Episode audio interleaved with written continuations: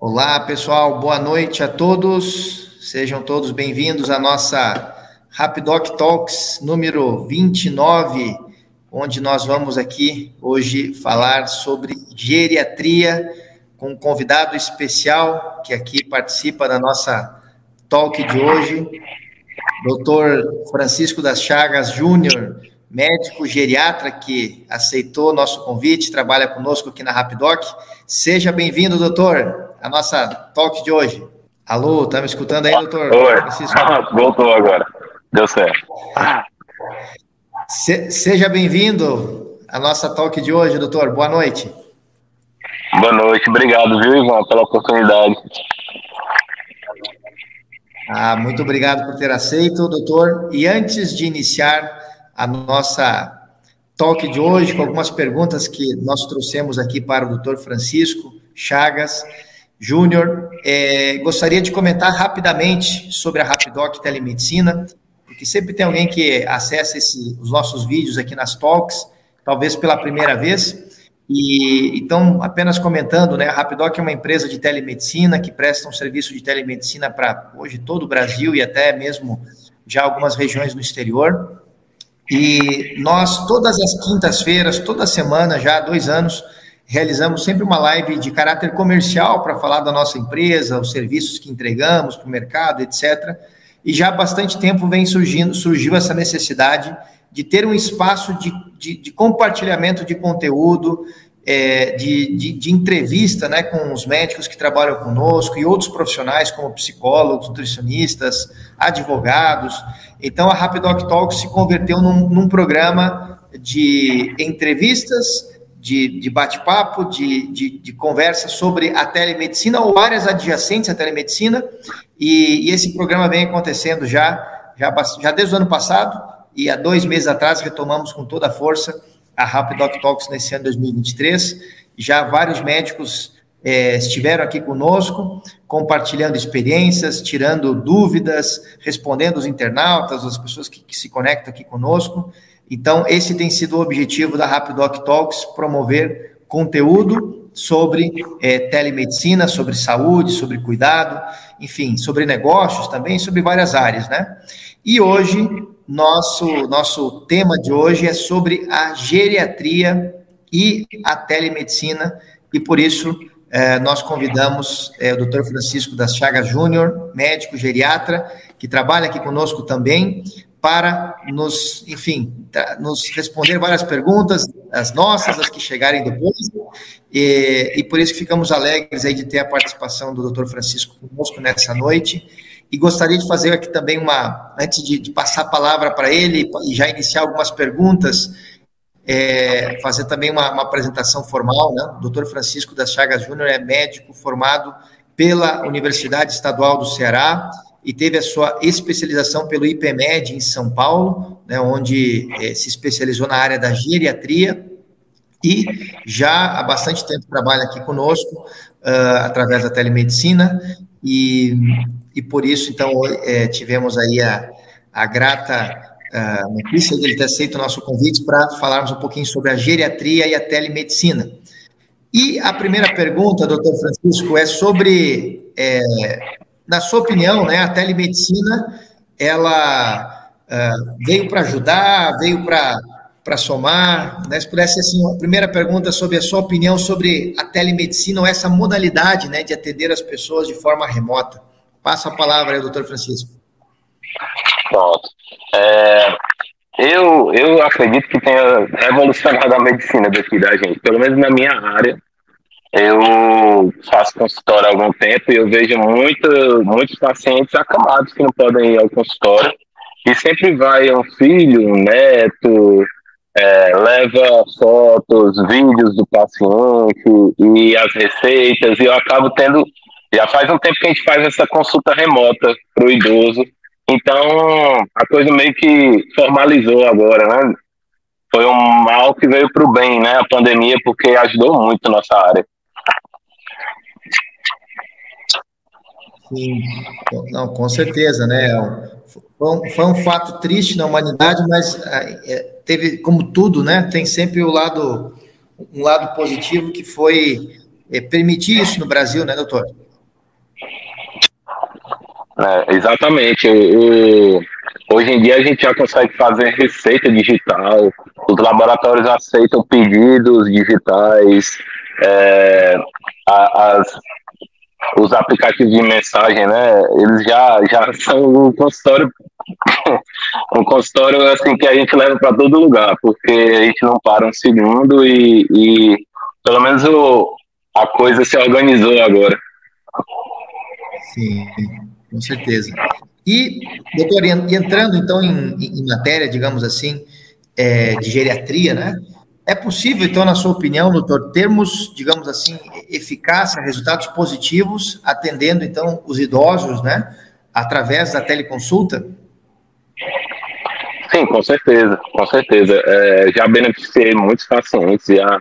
É, às vezes eu, eu, eu pergunto para as famílias quando eu atendo de onde elas são, e elas ficam felizes, que dizem que não tem geriatra na área delas, que procuravam há três anos e nunca conseguiam achar. Então é sempre uma, uma, uma notícia boa, sabe, para os meus pacientes. E eu acho que beneficiou demais os idosos, porque não é uma especialidade muito comum. Pelo menos aqui no Ceará tem pouquíssimos. Todos os consultórios são lotados, é, a procura é muito grande e eu acho que a videoconsulta deu para abranger um pouco mais aí no, o nosso alcance, né, como geriatra. Não, com certeza, porque agora, é, de fato, não há barreiras, né, doutor? Ou seja, uma pessoa do norte, do sul, da, enfim, de qualquer lugar, ele, ele pode ter o acesso, né? Isso é uma coisa, assim, na nossa forma de ver, muito é, especial, né? Ainda mais falando do caso dos idosos, que, que não é fácil muitas vezes, eu imagino, né? Se locomover até o consultório, a família levar, né? Não deve ser algo simples, né? Casos, né? É, não, é muito difícil. Eu já tive, eu já tive famílias que tiveram que pagar ambulância particular para levar o paciente ao consultório, porque os convênios não liberam muitas vezes é, o atendimento sem a, a biometria. E isso aí é outra coisa que eu acho que tem que, tem que ser revista, porque é, atrapalha muito o nosso cuidado. E, e doutor uh, Francisco, e assim, pela sua experiência e também agora na, na telemedicina, né? É, quais os casos que você observa, assim, que são, vamos dizer, os quadros clínicos talvez mais frequentes nos atendimentos de geriatria, é, ou, é, ou é amplo, né? Se você pudesse também comentar sobre a sua percepção, né, sobre isso. Bom, é, isso não é só para as videoconsultas, não. A gente percebe de uma maneira geral que a maior queixa dos idosos hoje em dia é a ansiedade e a depressão associada, né? E isso, isso é um quadro que influencia em todos os outros, todas as outras síndromes, todas as outras doenças, porque a pessoa ansiosa, depressiva, ela, ela tem aquela aquele sintoma potencializado, né? Todos os outros. Então, 70% das minhas consultas tem queixa ansiosa, queixa depressiva, e a depressão no idoso é uma coisa que não vem como aquele comum de, de choro fácil. O idoso depressivo, ele sente os sintomas de forma mais forte, ele não quer se alimentar, perde peso, é, deixa de fazer as coisas que gostava de fazer, então é uma coisa mais sutil e que às vezes as pessoas acham que, que nem é esse o caso, é, ainda tem aquela, é, aquele, aquela coisa de subestimar a, a doença psiquiátrica e a afecção psicológica, mas eu acho que é o que mais a gente encontra no, no consultório também virtual, né?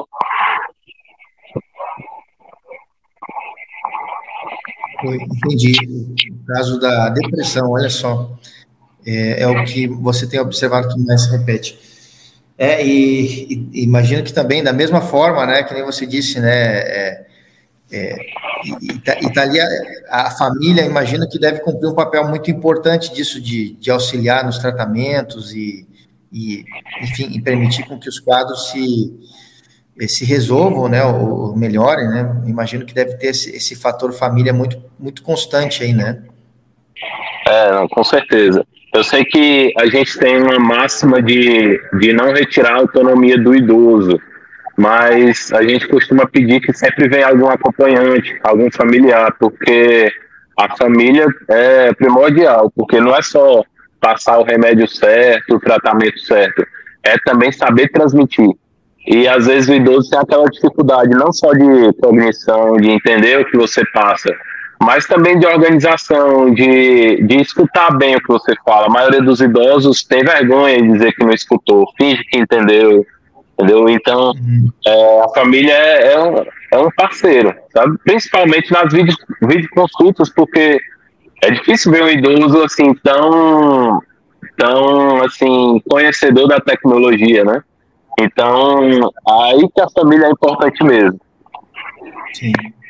Então, eu ia, fazer essa pergunta, que era se a família tem é, sido, assim, um, um, apoio tecnológico, né, para clicar, abrir a tela. Eu imagino que, que aí deve ter sempre por trás da, da vídeo um familiar ali segurando o celular, o computador, não sei. É, e é, e é, é, muito, é muito interessante, porque é, toda consulta tem alguma, algum fato engraçado, algum idoso que, que estranha aquilo ali. É, ah, eu estou conversando com o médico, essa câmera?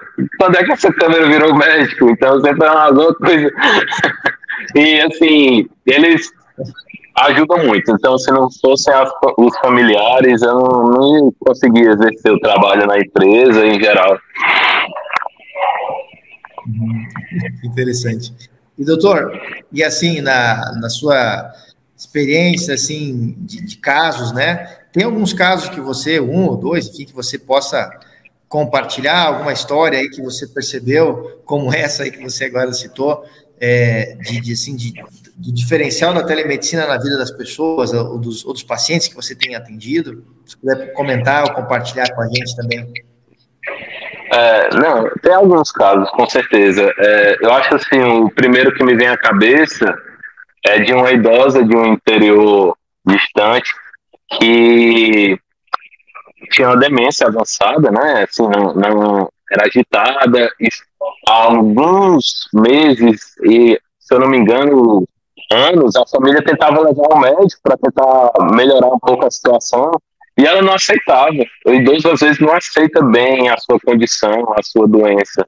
E eu tive que fazer uma videoconsulta com o filho, com o idoso ao lado, o filho fingindo que o sintoma era dele. Doutor, eu sinto isso, eu sinto, eu sinto, é, eu não consigo dormir, eu me agi, eu fico nervoso com facilidade. Eu perdi muito peso nos últimos meses e, e a consulta teve que ser totalmente direcionada para o filho, porque o idoso não aceitava. O idoso a todo momento olhava: meu filho, você está sentindo tudo isso? e acaba que eu acho que esse é um dos mais interessantes que eu já vi. Porque é, muitos deles não aceitam, né? Não aceitam o cuidado. Eles acham que está tudo bem, são de outra era, né? Outro tipo de, de abordagem. Então a gente tem que se virar mesmo com o que tem. E é, mais uma vez a família ajuda muito a gente. É, alguns pacientes também, os filhos chegam, doutor, eu queria que o senhor visse esse laudo antes de tudo.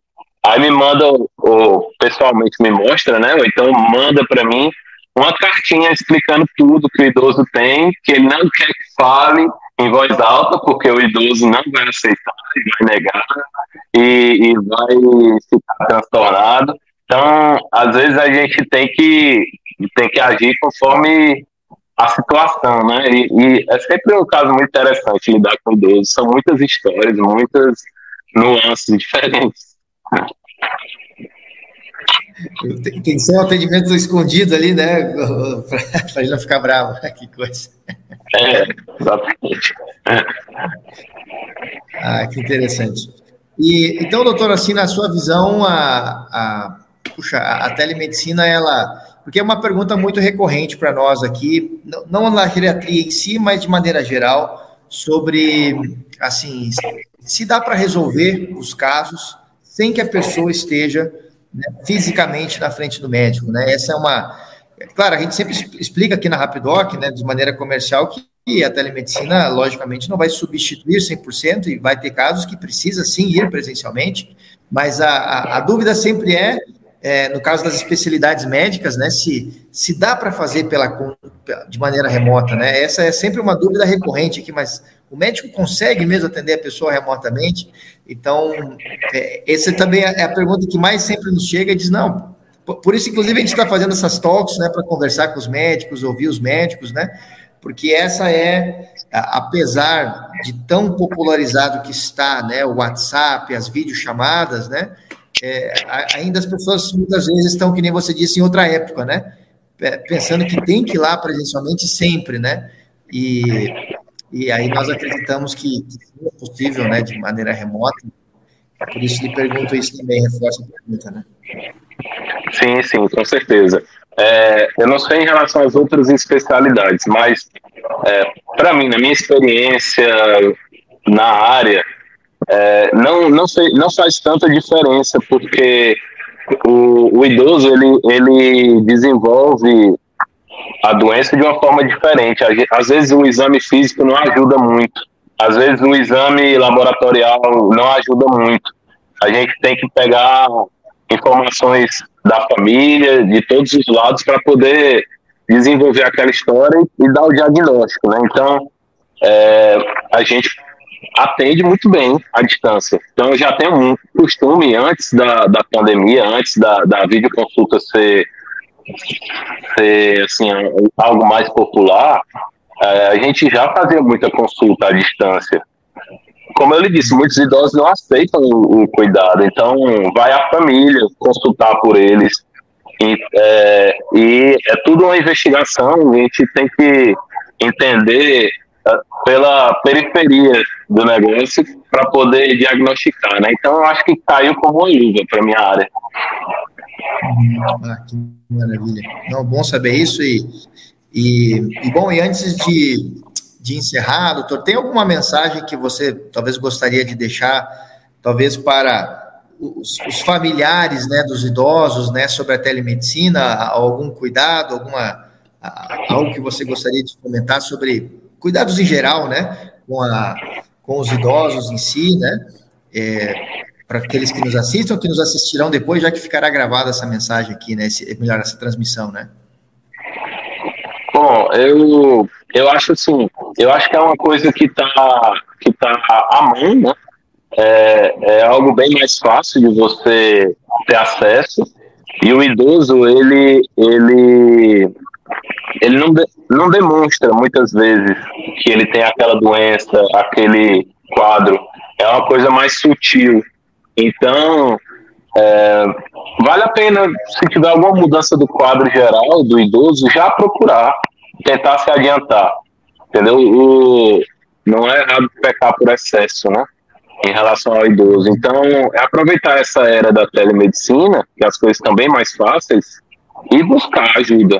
Sempre que você perceber alguma mudança no padrão dele, se ele dormiu um pouco mais que o normal, ou se alterou um pouco a pressão diferente dos outros dias, ou ele acordou várias vezes durante a noite. Isso pode ser sinal de alguma infecção, alguma é, enfermidade diferente. Então, eu acho que é lançar a mão aí da, das coisas que a gente tem hoje em dia. E, e uma da, das boas é a telemedicina para o idoso. Ótimo, perfeito. Muito obrigado, doutor Francisco. Obrigado mesmo aí pela, pelas respostas. É, deixa eu ver se entrou alguma, alguma pergunta aqui nas redes. Hoje o pessoal está um pouquinho mais calado aqui, não chegou nada aqui no LinkedIn, no Facebook, no YouTube. Não chegou nada. Deixa eu ver se chegou alguma coisa aqui na, no Instagram. Hoje o pessoal está mais comedido, não chegou nada aqui também. Bom, pessoal, se não, se não há mais nada. É, é, o pessoal está. Né, não tem uma pergunta?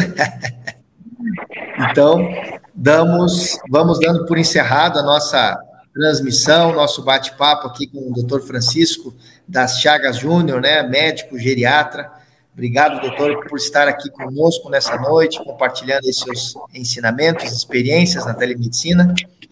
Muito obrigado e deixo a, a palavra ao doutor aí para uma saudação final antes de encerrarmos aqui. Tá bem. Pô, muito obrigado mesmo. Eu fico feliz em ter, ter essa honra, né? É, mesmo sendo tímido, e conversar um pouco sobre a minha área. E até porque é uma área que é nova, é, as pessoas realmente não têm acesso, e muitos pacientes chegam sem saber o que é. Muitos idosos chegam no consultório. Eu não sei por que eu vim aqui, como o senhor vai me ajudar, não sei para que serve o geriátrico. então, é só deixando bem claro, assim, que o geriatra, ele, ele é um apanhado de tudo, né? A gente tem que estudar todas as áreas, a endocrinologia, a cardiologia, é, a ortopedia, a reumatologia própria do idoso. Então, é, é aquela coisa, ter um responsável por tudo para não ter vários mexendo ao mesmo tempo. Isso faz diferença na vida do idoso tá? E eu agradeço demais a oportunidade, viu? Não, nós agradecemos, doutor Francisco, agradecemos aos que nos acompanharam aqui, aqueles que verão essa, esse vídeo depois, né? Já que ficará gravado. Nosso obrigado de sempre a todos. E damos por encerrado mais uma edição da nossa Talk.